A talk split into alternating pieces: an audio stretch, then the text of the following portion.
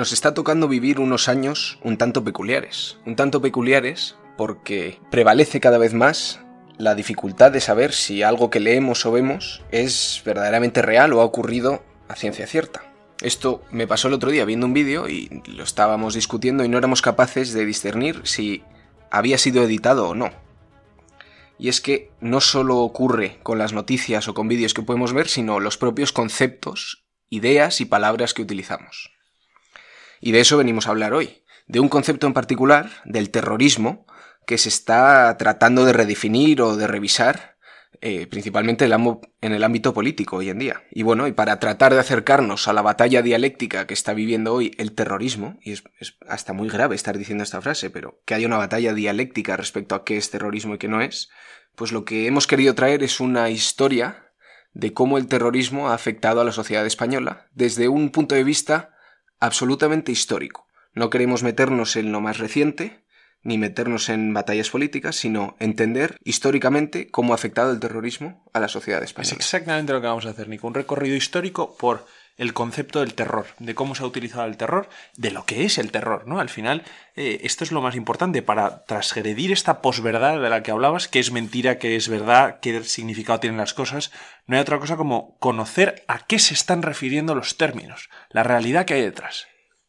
Es una empresa difícil, Alfonso, pero bueno, vamos allá. Vamos a ver si lo conseguimos. Interesante, difícil y vamos a por. Pues mira, vamos a empezar, si te parece, por la definición de lo que es el terrorismo. Es una de esas palabras eh, manoseadas, es verdad, que tiene eh, una definición confusa porque muchas veces se juntan lo que los historiadores piensan que es terrorismo, lo que los códigos penales dicen que es terrorismo, lo que los manuales militares dicen que es el terrorismo. Pero sin embargo, hay una premisa básica en todas las definiciones del concepto que se puedan dar, que es que el terrorismo es una táctica violenta para sembrar el miedo con un objetivo determinado, de tipo político, religioso o militar. Es una táctica. Es una táctica de utilización de la violencia para sembrar el miedo.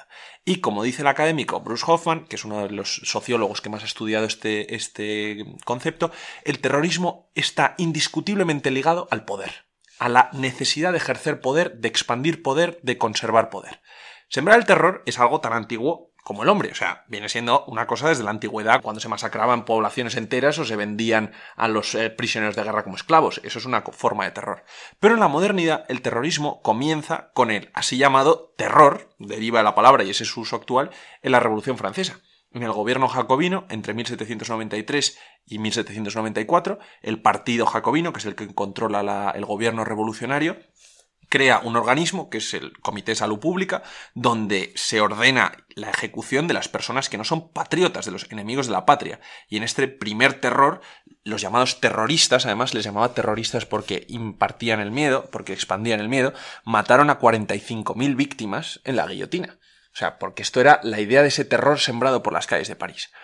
El término del terrorismo y el uso del terrorismo se va aumentando durante el siglo XIX siempre ligado a una causa política, ¿no? a una necesidad de continuar la política por otros medios, de conseguir objetivos políticos con esta táctica particular.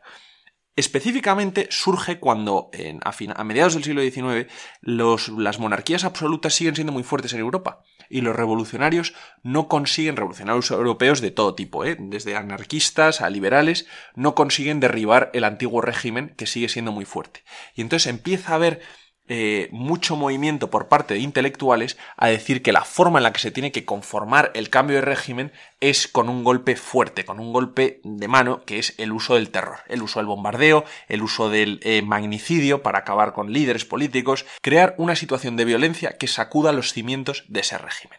Porque por situarnos históricamente, estamos en el momento de, después de la gran expansión de Napoleón y del contraataque por parte del resto de potencias europeas y se vuelve a restablecer el orden absolutista en toda Europa. Estamos hablando de pasado 1815 y comienzos de 1820. En particular, el terrorismo empieza a surgir con mucha fuerza cuando fracasan las revoluciones liberales de 1848.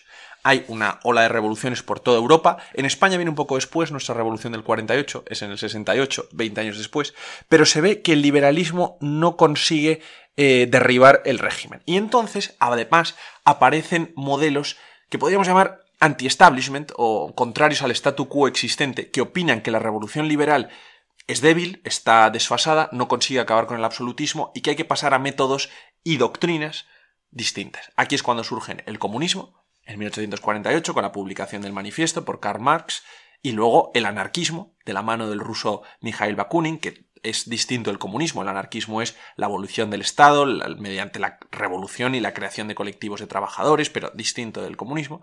Y aquí es cuando digo que empiezan a salir eh, panfletarios, eh, intelectuales, gente ligada a esta nueva inteligencia comunista anarquista, que empiezan a llamar a la violencia masiva para derribar el sistema y conseguir objetivos políticos. En particular, es muy interesante que uno de los intelectuales alemanes que empieza a abogar por el terrorismo de la causa anarquista, eh, Karl Heinen, se llama, acuña el concepto del Freiheitskamper. Lo digo muy mal en alemán, pero es el luchador por la libertad. Es decir, esta lucha por la libertad legitima el uso de la violencia para conseguirla. Que hasta entonces esto había venido más por parte de estados, el uso de la violencia por parte de estados, y aquí se está utilizando, como dices, la diferencia es como arma política, como, como medio para conseguir un fin de poder. De hecho, aquí es donde luego viene gran parte de lo que podríamos decir es la, la gran crueldad del terrorismo, que es que se justifica. Es decir, si, si, tú eres un blanco terrorista, en el fondo estás siendo el blanco por un bien mayor. Tu muerte es necesaria porque hay que traer una revolución, porque hay que traer derechos, porque en el fondo será mucho mejor cuando tú, que eres un obstáculo de la nueva vida o de la mejor vida, seas eliminado. Pero esto no es solo a figuras prominentes del antiguo régimen, o del gobierno que, de turno que toque, sino también al resto de la población. A todo lo que se considera que son obstáculos de un objetivo político. En el siglo XIX es verdad que se dan grandes magnicidios de emperadores. El antiguo régimen es el objetivo a batir y, por ejemplo, en 1881 se asesina al zar de Rusia, a la emperatriz Sisi de Austria-Hungría, asesinada también en 1892 el archiduque Francisco Fernando de Austria, cuyo asesinato en 1914 empezó la Primera Guerra Mundial o fue el desencadenante de la Primera Guerra Mundial, también fue asesinado por una organización terrorista. Nuestro rey en España, Alfonso XIII, también fue atentado y Alfonso XII también. Pero también son otras estructuras de poder dentro de lo que el terrorista revolucionario considera que es el régimen opresor. Puede ser el patrón de la fábrica, puede ser eh, la policía, puede ser la iglesia que también es sujeto de gran parte del terrorismo anarquista en el siglo XIX, porque se considera que es una estructura de opresión. Pero vamos a centrarnos en España. España es un país donde hemos tenido pues, una, fuerte, eh, una fuerte lacra del terrorismo desde el siglo XIX. No en balde, en España ha habido cinco presidentes de gobierno asesinados por organizaciones terroristas. El general Prim en 1871, Cánovas del Castillo en 1897, Canalejas, 1911, Eduardo Dato, 1921, Luis Carrero Blanco, el penúltimo presidente del franquismo, en 1973, aparte de varios atentados fallidos que han sufrido otros, otros gobernantes españoles. Es que esto, hoy en día, yo recuerdo hace poco cuando hubo un intento de un asesinato en una calle de Madrid contra un antiguo político que nos parecía salido de, de, la prehistoria, de momentos que no nos acordamos nosotros como personas más jóvenes, pero que es verdad que estaba o ha llegado a estar a la orden del día el terrorismo y el asesinato de figuras políticas importantes en momentos de la historia. Hemos hablado de años atrás, de 1900, 1920, pero no hace falta retrotraerse tan atrás para asesinatos de figuras políticas y no políticas en España. Y es que ahora vamos a ir a los dos grandes casos de terrorismo que había en España. Como digo, siempre ha sido un terrorismo, como es el terrorismo por definición, eh, que es vinculado a un objetivo político. Y en España ha habido dos regiones donde ha habido movimientos que han utilizado el terror como arma política. Y eso ha sido Cataluña en el siglo XIX, también a finales del siglo XX eh, hubo un terrorismo independentista catalán, pero sobre todo en el XIX y en el siglo XX en el País Vasco con la ETA. En Cataluña en el siglo XIX era principalmente un terrorismo anarquista, pero este anarquismo se combinaba muchísimo con, eh, con, la idea independentista de crear un Estado distinto, ¿no? Porque al final la revolución anarquista en el siglo XIX lo que aspiraba era a la abolición del Estado y la supresión del Estado y el reemplazo por una sociedad de colectivos de trabajadores.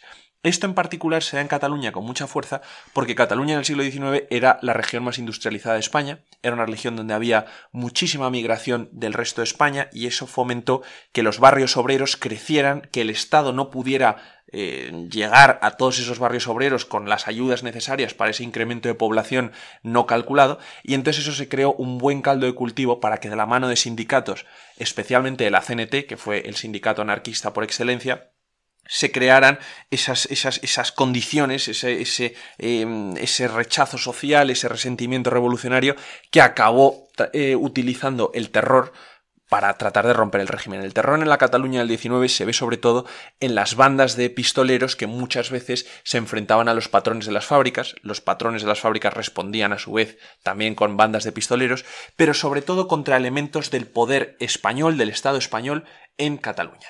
Y en principal, el, más famoso es el, caso del atentado contra el general Martínez Campos en Barcelona, pero también el atentado del día de la procesión del Corpus Christi en 1896 en Barcelona. te quería preguntar eso, sobre de qué años estamos hablando. Estamos hablando de finales del siglo XIX, principios del siglo XX, y aquí es cuando este, este momento, este sistema de la restauración española con Cánovas del Castillo y con Sagasta se empieza a resquebrajar, ¿no? El sistema no está funcionando lo suficientemente bien, principalmente porque está habiendo fuerzas revulsivas que están utilizando el terror, como es el caso del anarquismo, y el Estado no consigue eh, no consigue responder de una forma eficaz al terrorismo. ¿Y qué perseguían? ¿Qué perseguían? Los terroristas.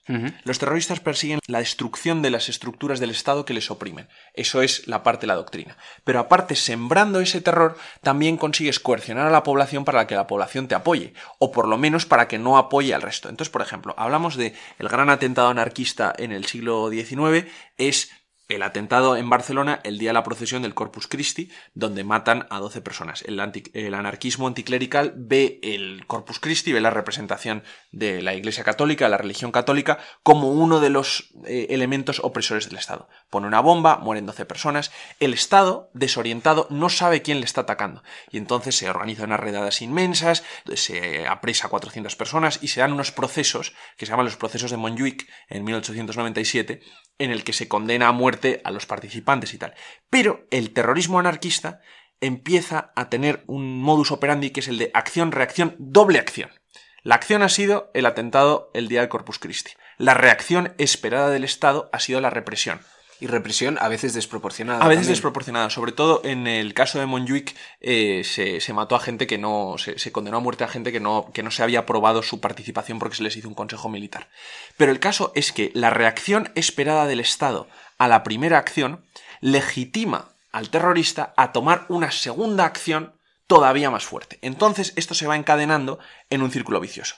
Decimos, atentado al Corpus Christi, procesos de Montjuic, el Estado se defiende, cómo contraataca el anarquismo asesinando al presidente del gobierno, que era Antonio Cánovas del Castillo. Entonces vemos esta escalada continua en la que acostumbras a la población, a la sociedad, a vivir en el terror.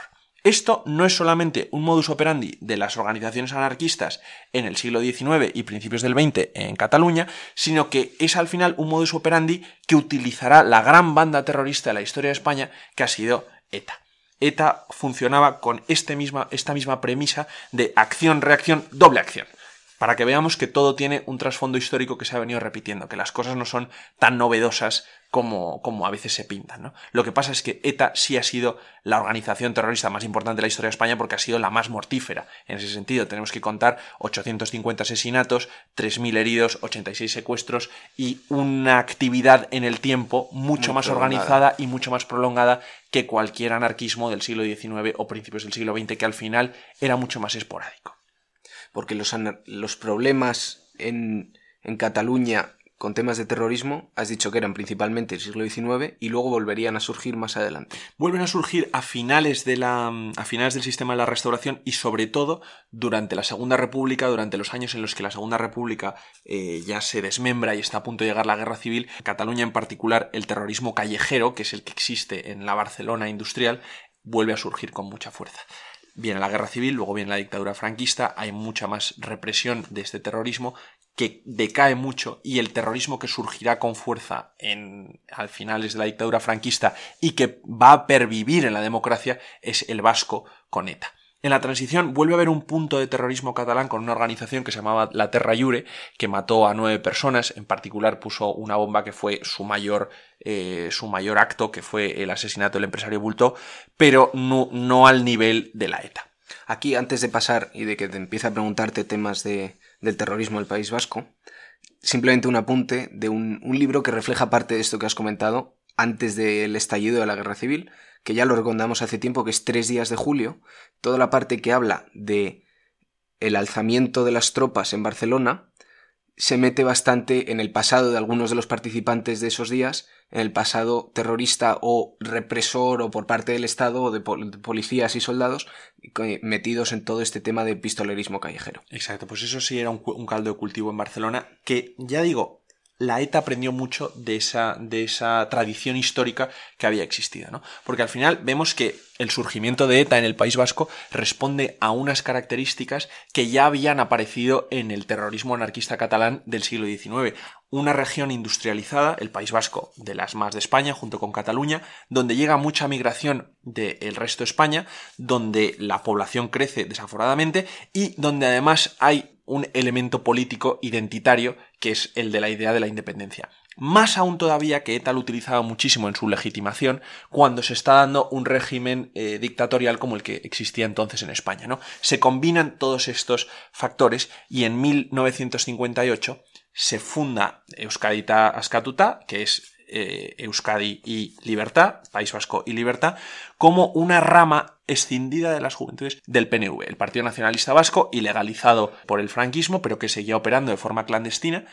Sus juventudes se escinden para conformar la ETA. ¿Y esta escisión del PNV nace directamente con ideas de terrorismo o nace con con la intención de, asesinar y de utilizar la violencia de esta manera? No, entre 1958, cuando se funda la ETA, y 1968, que es el primer asesinato de la ETA, se producen varios congresos, eh, clandestinos estamos hablando claramente, donde la organización empieza a decidirse por sus planes ideológicos y sus planes tácticos. Aquí es donde en lo táctico entra si utilizarán la violencia o no la violencia. Finalmente, no nos vamos a meter en todas las ideologías que conformaron la, ETA primigenia, la ETA primitiva, pero finalmente prevalecen dos ideologías. El, el comunismo Aberchale, que el comunismo al final como sistema político y Aberchale combinando la independencia para lograr la independencia del País Vasco, y sí utilizar el terror contra las instituciones franquistas españolas que oprimían eh, al pueblo vasco. Esa era la teoría. Aquí os recomiendo muchísimo que veáis una serie de Movistar que se llama La línea invisible, que son tres o cuatro capítulos de precisamente esos años en los que ETA eh, decide empezar a matar. Y en 1968 tiene lugar el primer asesinato de la ETA, que es un guardia civil de tráfico. Ese no está planeado. Este no está planeado, ese no está planeado. El que sí está planeado es el segundo, que es el de un comisario del País Vasco de la Brigada Político-Militar. ETA eh, existe entre 1958 y la disolución definitiva de la ETA en 2018 aunque hubiera decidido dejar de matar antes. Pero dentro, la historia de la ETA es, es muy larga, ¿no? Y dentro de la ETA hay muchas veces peleas, eh, facciones que se escinden, que se vuelven a unir, pero finalmente la que todos conocemos o la que prevalece es la que se llama la ETA militar, que es la organización terrorista, que por otro lado tiene colaboración con distintas organizaciones políticas del entorno Aberchale o de la izquierda Aberchale, que uno persigue la vía política y el otro persigue la vía armada. Y de hecho, el, el lema de la ETA es en vasco los dos caminos, el camino militar y el camino político. Aquí es donde vemos el terrorismo de nuevo, como lo hemos definido conceptualmente, siempre persigue un objetivo político. Y aquí el objetivo es la independencia. La independencia del País Vasco. No solo del País Vasco tal y, como lo, tal y como lo conocemos, sino el País Vasco que incluya Navarra y tres provincias del País Vasco francés, lo que ellos llaman la Euskal Herria, el País Vasco agrandado y libre en teoría de, de, del imperio español. Y es que digo imperio español porque la ETA utilizará una retórica anticolonial, como si España fuera un país colonizador del País Vasco. Y en esto, ETA se mirará muchísimo en los movimientos de liberación anticolonial del resto del mundo en los años 60 y años 70, principalmente los de Vietnam y en los de Argelia. Vietnam contra los americanos el Vietcong y Argelia la FNL contra los franceses que todavía querían mantener Argelia. ¿Y tiene apoyos internacionales en algún momento? De estos dos sí, sobre todo de los argelinos. La ETA en ese momento sí empieza a tener mucha conexión, sobre todo para aprender tácticas, para aprender cómo es la guerra de guerrillas, para aprender cómo es eh, la utilización del terror mismo, ¿no? Porque la ETA va evolucionando muchísimo a lo largo de los años hasta dar el gran golpe que consigue dar, que es en 1973 el asesinato de Carrero Blanco, que es el atentado de mayor, no el más mortífero, pero el de mayor importancia política. Que este, si habéis visto la serie nueva que ha salido en Movistar, dicen que no se sabe si fue la ETA o fueron los americanos o si los americanos ayudaron a la ETA. El caso es que la ETA jamás volvió a hacer algo tan significativo ni tan importante desde el punto de vista político. Sí hizo cosas más mortíferas, pero no, pero no tan eh, significadas políticamente. El caso es que la amnistía de 1977, la que proclama el gobierno de Adolfo Suárez para lograr la transición, esto es previo a la Constitución. Previo a la Constitución en el 77, beneficia a muchos presos de la ETA. Y de hecho... Porque esta amnistía ¿En qué consiste? Esta, esta, amnistía borraba el estado, el estado de derecho franquista que era el que había condenado a estos etarras a prisión. Entonces Para empezar una nueva manera de entender la política y la sociedad. Exactamente. No era una amnistía para los etarras, era una amnistía para los delitos políticos cometidos durante el franquismo y acabar con los presos políticos. En ese PAC entraron muchos etarras. Y, esta amnistía es criticada también porque se dice que defendió muchos, muchos cargos franquistas. Sí, también cayeron de un lado y de otro, pero de hecho el hecho de que eh, hubiera etarras que salieran a la calle con la amnistía del 77 es una de las causas que motiva el golpe de Estado de Tejero el 23 de febrero de 1980. 1980 había sido el año más sangriento en víctimas de, la banda y además la amnistía había sentado muy mal en muchos mandos militares y policiales que eran el objetivo, el objetivo principal de ETA porque representaban eh, la Fuerza Armada del Estado español. ETA continúa siendo particularmente agresiva durante los 80 y es aquí donde hay un nuevo terrorismo en España, que es el terrorismo de Estado. Hemos hablado muchas veces del terrorismo como organizaciones eh, separadas o como pistoleros por las calles de las, ciudades, eh, las ciudades europeas, pero también existe el terrorismo de Estado, que es cuando el Estado, el gobierno, utiliza métodos ilegales para sembrar el terror y así afianzar también sus objetivos políticos. Y en el caso el terrorismo de Estado más importante que ha habido en España, que ya te digo, no es el primero, también hubo en el siglo XIX, pero el más importante es el de los 80 con el gobierno socialista de Felipe González, los GAL, los grupos antiterroristas de liberación, que eran unas brigadas parapoliciales paramilitares, es decir, constituidas al margen de las Fuerzas Armadas ordinarias, que utilizaban el asesinato, la tortura, eh, los métodos extrajudiciales y legales para tratar de acabar con ETA. Entonces aquí es el gran dilema del el terrorismo para acabar con el terrorismo, porque verdaderamente el Estado en, en, la década de los 80 estaba desbordado. Aquí me surgen dos preguntas. La primera, eh, por el lado de los terroristas de ETA, ¿cómo se justifica o siguen justificando la lucha contra el Estado español una vez ya se pasa o se deja atrás la dictadura y se pasa a una democracia. Eso es muy interesante. Muchos pensaban que acabado el franquismo la ETA acabaría eh, eh, dejando las armas, vinculándose a la vida política, pero el hecho es que no lo hace, porque el relato que tiene ETA es que la transición no, no sirve para nada, que el régimen que hay después de 1978 sigue siendo el mismo régimen opresor que había durante el franquismo. Entonces no acepta el cambio, no acepta las reglas de juego democráticas y por eso persiste en, eh, en la lucha armada aunque luego se conceda el Estatuto de Autonomía al País Vasco, aunque se legalicen los partidos políticos como el PNV, la ETA continúa diciendo que el régimen del 78 es el mismo régimen del franquismo. Esto, es el mismo, que es lo mismo, que no se ha hecho, que no se ha hecho transición alguna. Esto durante la transición es un tema muy polémico. Es una discusión que tienen si, si ruptura o reforma, si cómo afianzar el nuevo régimen político basado en el anterior o desechando completamente el anterior. No nos metemos ahí porque es un tema que ya se va para otro audio, pero que es una idea recurrente de esos años. Durante la transición hay otras organizaciones terroristas que, como la ETA, tampoco aceptan que la transición esté sirviendo para nada. Y de hecho, el terrorismo, tanto etarra como el terrorismo de extrema izquierda de los Grapo, los eh, grupos revolucionarios primero de octubre, y el FRAP, Frente Revolucionario Antifascista Patriótico, es el, eh, son organizaciones que dicen que la transición no está sirviendo para nada y que se tiene que llegar a la lucha armada para conseguir verdaderamente una transición que acabe con el franquismo. Entonces es un discurso que está permeando en las fuerzas rupturistas y violentas que ponen en jaque la transición y de hecho la transición, que es el momento político más delicado de la historia de España, en muchos momentos el terrorismo lo pone muy delicado las cosas. Exacto.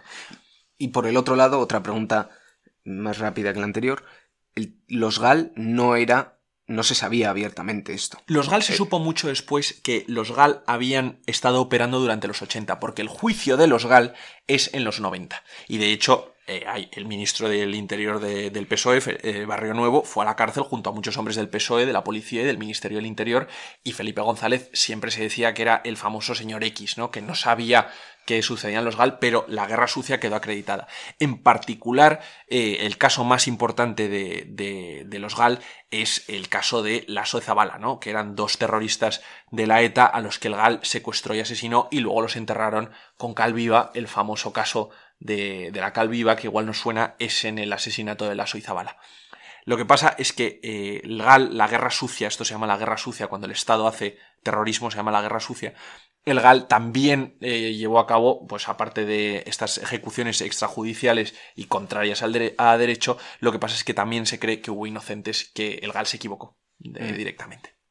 Lo que pasa es que el GAL eh, fue, muy, fue muy importante cuando lo dijo un alto cargo del PSOE y luego lo repitió Felipe González como muy entre líneas. Mm, Felipe González, eso es una entrevista curiosa que dio como diciendo, después de todo lo que hicimos, como que es todo lo que hicimos, ¿no? Como si hmm. él admitiera el GAL. Es verdad que el GAL es efectivo y que para los 90 la ETA ha perdido mucha fuerza ya no es la ETA militar de los 80 que consigue hacer esos, esos atentados tan, tan, tan impresionantes. Entonces lo que pasa a hacer es crímenes que sean mucho más eh, que sean mucho más escénicos, si podríamos decirlo así, con la idea de sembrar más el terror, de dar la apariencia de que la banda sigue fuerte, de que la banda sigue operativa, aunque en realidad esté perdiendo fuerza. Y aquí es cuando se dan dos tipos de atentado de ETA en los 90.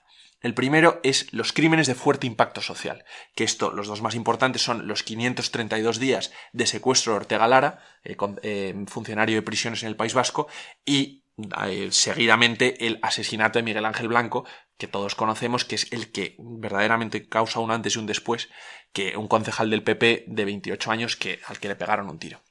Después de tener al país en vilo con eh, si, lo encontraban, si, no. si el gobierno eh, liberaba presos para conseguir la liberación de Miguel Ángel Blanco. O sea, crímenes de fuerte impacto social más que de impacto político para dar la sensación de que la banda verdaderamente se está metiendo en las costuras de la sociedad. Mm. Lo que pasa es que esto le sale el tiro por la culata porque lejos de amedrentar a la sociedad, lo que causa el, eh, asesinato de Miguel Ángel Blanco es ese famoso espíritu de Hermua, que es donde había sido concejal Miguel Ángel Blanco, que une a la sociedad de una forma totalmente eh, inédita contra el terrorismo.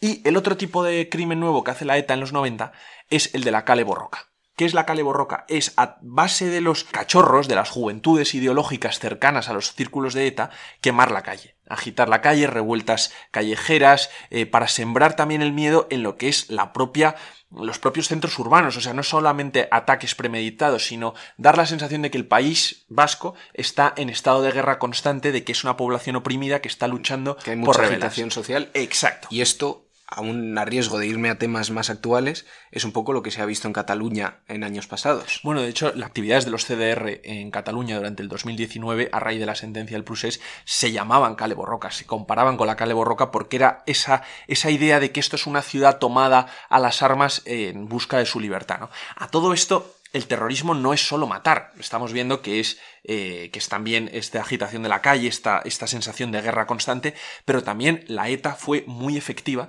en crear un clima de terror en el País Vasco, forzando a mucha gente a marchar porque no tenían aceptación social, porque la ETA de alguna forma, la ideología, eh, la ideología berchal era compartida y entonces la ETA parece recoger el fruto de ser el defensor de esa revolución. Eso es una estrategia meditada para crear un clima de miedo en el que el que no piense de la forma en la que piensa este, este régimen imperante sienta ese peso, sienta ese señalamiento y se vea forzado a irse, ¿no? Entonces, al final, bueno, no sé si has leído el libro de Patria de Fernando Aramburu, es un gran libro que explica precisamente ese clima de miedo en, lo transmite muy y lo transmite muy bien, ¿no? Entonces, a todo esto también hay una gran connivencia, no solo por parte de sectores en la sociedad, sino también por parte de la Iglesia, de instituciones en el País Vasco que apoyaban mucho la idea política de, de ETA y por eso justificaban los crímenes porque verdaderamente aceptaban el relato de que lo que hemos dicho al principio, de que como esto es un objetivo político que de otra forma no se podría conseguir, el terror estaba justificado. Entonces, pues bueno, esta ha sido un poco la historia hasta, como hemos dicho, los crímenes más, más de impacto social de finales de los 90, principio, principio de los 2000, pero es verdad que el Estado, a través de las fuerzas eh, policiales y de las fuerzas judiciales, consiguen estrangular mucho a la ETA, sobre todo a raíz de que el terrorismo empiece a ser un, un caso de, de, de agenda internacional a raíz del terrorismo yihadista eh, después del 11S. Eso también consigue asfixiar mucho el terrorismo nacional que había, eh, que había dentro de los países. Pues Alfonso, hemos tocado un poco todos los palos más históricos del terrorismo. Eh, es un análisis difícil de hacer en poco tiempo y hemos visto que se nos ha alargado algo más que otros audios que hemos hecho. Pero, pero es importante tener este bagaje histórico y entender de dónde venimos para es que me siento que me repito mucho cuando lo explico así, pero para poder tener opiniones fundadas sobre hechos que están ocurriendo hoy en día. Es que esto al final, cuando volvemos al debate del término, esto no es una cosa que haya aparecido hace poco y a la que le estemos poniendo nombre y que por tanto haya que debatir qué nombre es más conveniente o qué definición es más conveniente. Estamos hablando de un fenómeno histórico que tiene muchos, muchos, muchos años y que está perfectamente acotado, definido en su contexto histórico. Y además es que estamos hablando de muchas víctimas, de técnicas, de tácticas, que, son, que, es que tienen una continuidad histórica, desde el siglo XIX hasta hoy. Pues muchísimas gracias, Alfonso, por traernos este resumen histórico sobre un tema desgraciadamente de actualidad. Bueno, Nico, entre tanto te veo la semana que viene. Con un tema nuevo.